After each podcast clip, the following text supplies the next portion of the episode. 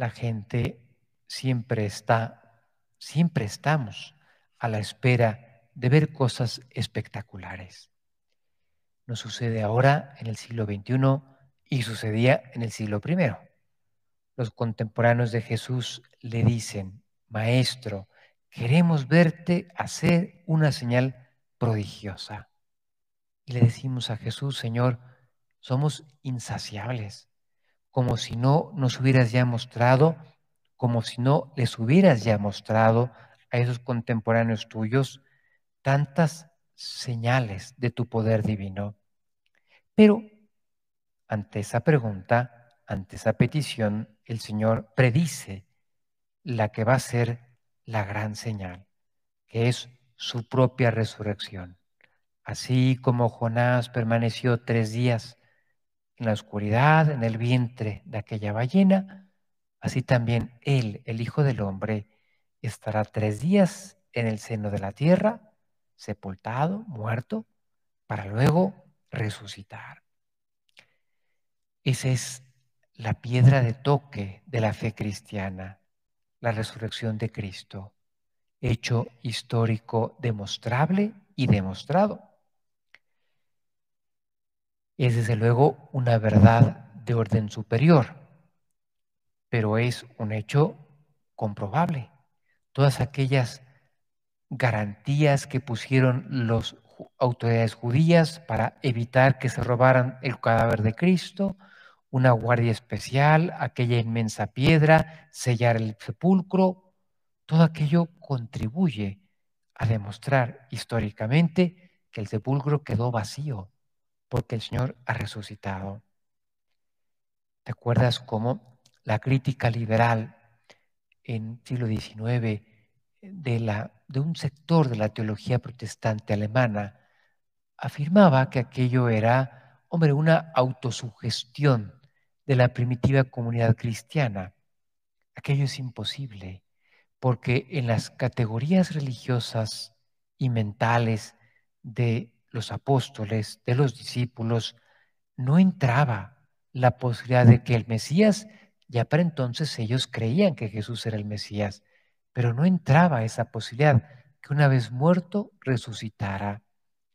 Y por eso el Señor los tiene que convencer en esos primeros momentos después de su resurrección, come con ellos. El día de resurrección se aparece sin necesidad de que le abran la puerta del cenáculo en Jerusalén y no se la creen.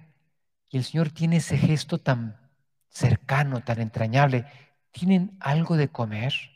Cristo no necesita comer, tiene un cuerpo glorioso, pero lo puede hacer porque finalmente es cuerpo, resucitado, pero cuerpo y come delante de ellos para que se convenzan. No soy un fantasma, se los dice. Deja que Tomás haga esa demostración ocho días después de su resurrección. Pon aquí tu dedo, mete la mano en mi costado. Entre la resurrección y la ascensión, dicen los hechos de los apóstoles, lo escribe San Lucas, como buen médico muy preciso, Jesús les dio numerosas pruebas de que estaba vivo. Esa es la prueba definitiva de su divinidad. ¿Quién puede predecir, profetizar que va a entregar su vida libremente y que al tercer día resucitará? Fíjense el verbo, resucitará. No simplemente volverá a la vida como Lázaro, como el hijo de la viuda de Naín, como la hijita de Jairo, el funcionario de la sinagoga de Cafarnaum, personas que vuelven a esta vida terrena para eventualmente en su momento morir otra vez. Cristo no.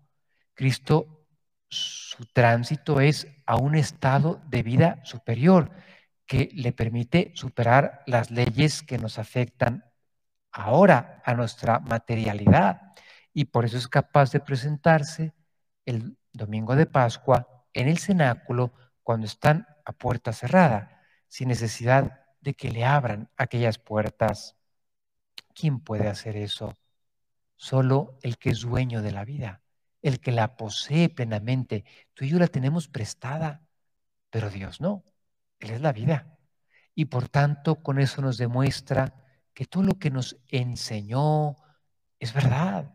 No es solo una opinión muy cualificada de un gran maestro sabio, es el camino que Dios nos ha dejado para que tú y yo también podamos llegar a participar de la vida eterna.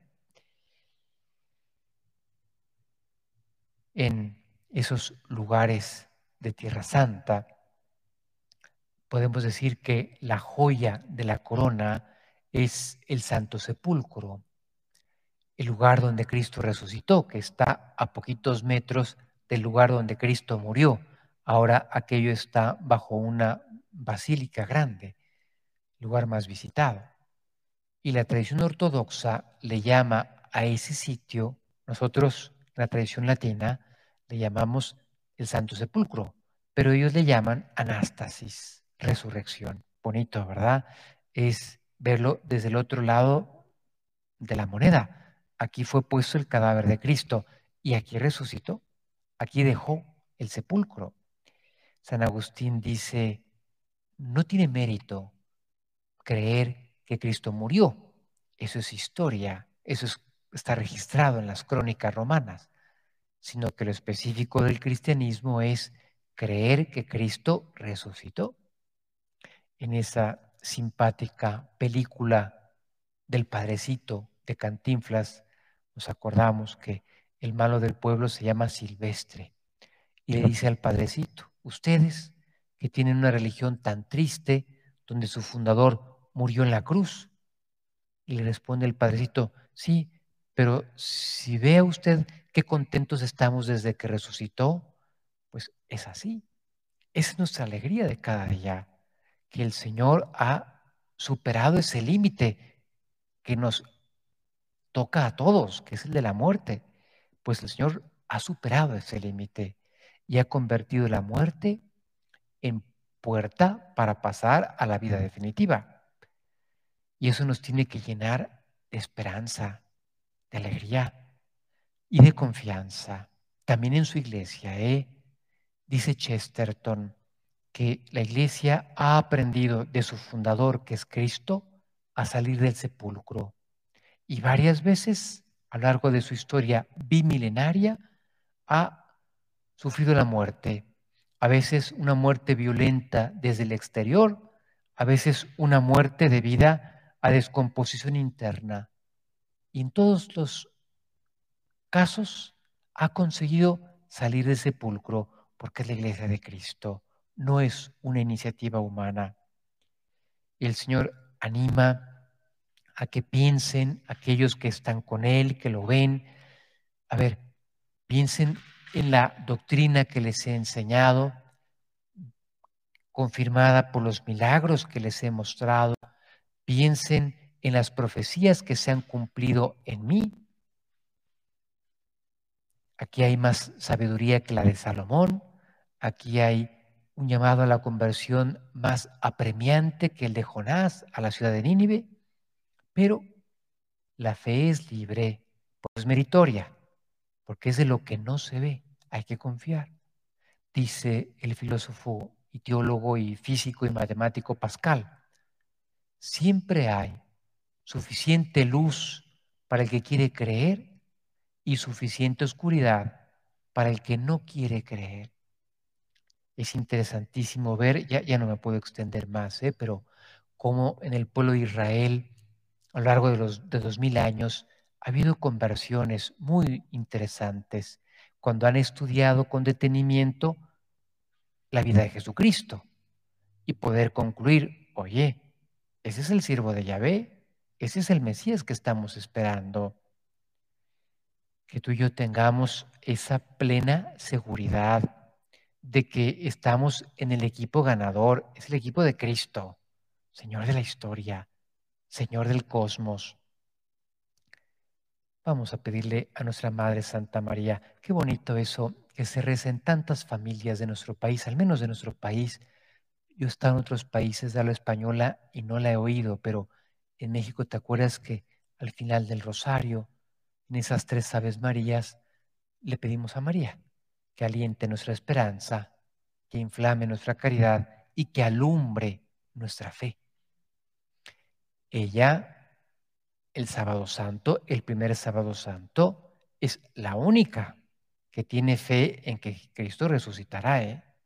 Por eso, cuando aquellas santas y valientes mujeres, vamos a celebrar a María Magdalena pasado mañana, cuando aquellas mujeres seguramente le habrán ofrecido, María, vamos a ir mañana en cuanto se permita por la ley del Shabbat, ir a ungir el cuerpo, el cadáver de tu hijo.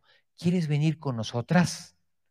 Y María dice que no, porque entiende que es un gesto de cariño muy bonito, pero innecesario, porque su hijo ha dicho que al tercer día resucitaría y por lo tanto eso necesariamente se cumplirá.